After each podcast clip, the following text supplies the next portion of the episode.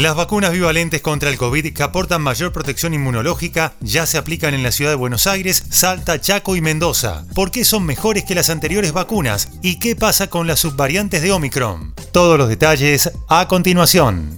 Soy Fernando Bolán y esto es Economía al Día, el podcast de El Cronista, el medio líder en economía, finanzas y negocios de la Argentina. Seguinos en nuestro canal de Spotify y escuchanos todas las mañanas.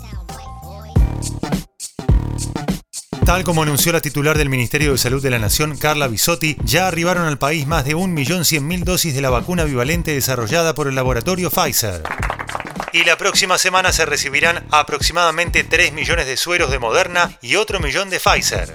Estas vacunas se diferencian de las originales por las cepas del COVID que cubren. Mientras los primeros sueros que salieron al mercado a fines de 2020 reforzaban la inmunidad contra las primeras variantes del virus, estos nuevos desarrollos suman al linaje Omicron, predominante en todo el mundo desde hace poco menos de un año. Ramiro Heredia, especialista del Hospital de Clínicas, le explicó al cronista que la vacuna bivalente es aquella que tiene material genético tanto de la cepa ancestral del SARS-CoV-2 Wuhan 1 como de Omicron. De esta forma, estos nuevos sueros se adaptan no solo a una mutación del virus, sino a dos. ¡Dos por una! ¡Dos! Un punto particularmente relevante dado que la variante Omicron es la cepa principal alrededor del mundo debido a su rápida diseminación. Omicron tiene una impresionante capacidad de evadir las defensas generadas por las infecciones previas, aunque suele generar una enfermedad más leve. La dominación mundial de Omicron, que comenzó a gestarse a fines de 2021 y que explotó a principios de 2022 con casos récord de COVID-19 en la mayoría de los países del mundo, obligó a los laboratorios a rediseñar el diseño de sus vacunas. Y Pfizer y Moderna fueron los que tomaron la posta gracias a la innovadora tecnología con ARN mensajero, con la que ambas vacunas fueron desarrolladas y su rápida capacidad de adaptación. A pesar de que las vacunas bivalentes refuerzan la protección contra la variante Omicron, fueron desarrolladas en base a los primeros sublinajes de la variante que empezaron a circular a fines de 2021 y principios de 2022. Es decir, que estas subvariantes de Omicron no son las que más circulan ahora, sino las que primero aparecieron. Frente a este panorama surge una nueva pregunta.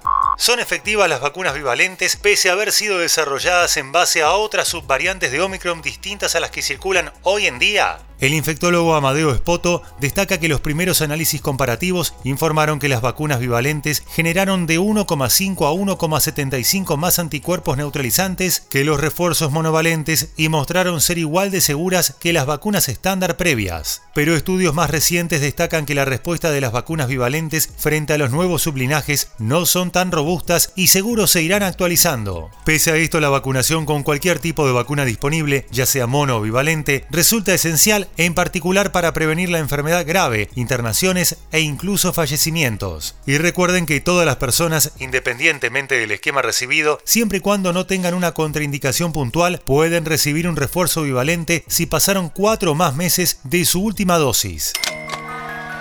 Esto fue Economía al Día, el podcast de El Cronista. Seguinos en nuestro canal de Spotify y escuchanos todas las mañanas. Y si te gustó el podcast, podés recomendarlo. Texto Zoe Brasiulis. Guión y coordinación periodística Sebastián de Toma. Producción SBP Consultora. Hasta la próxima.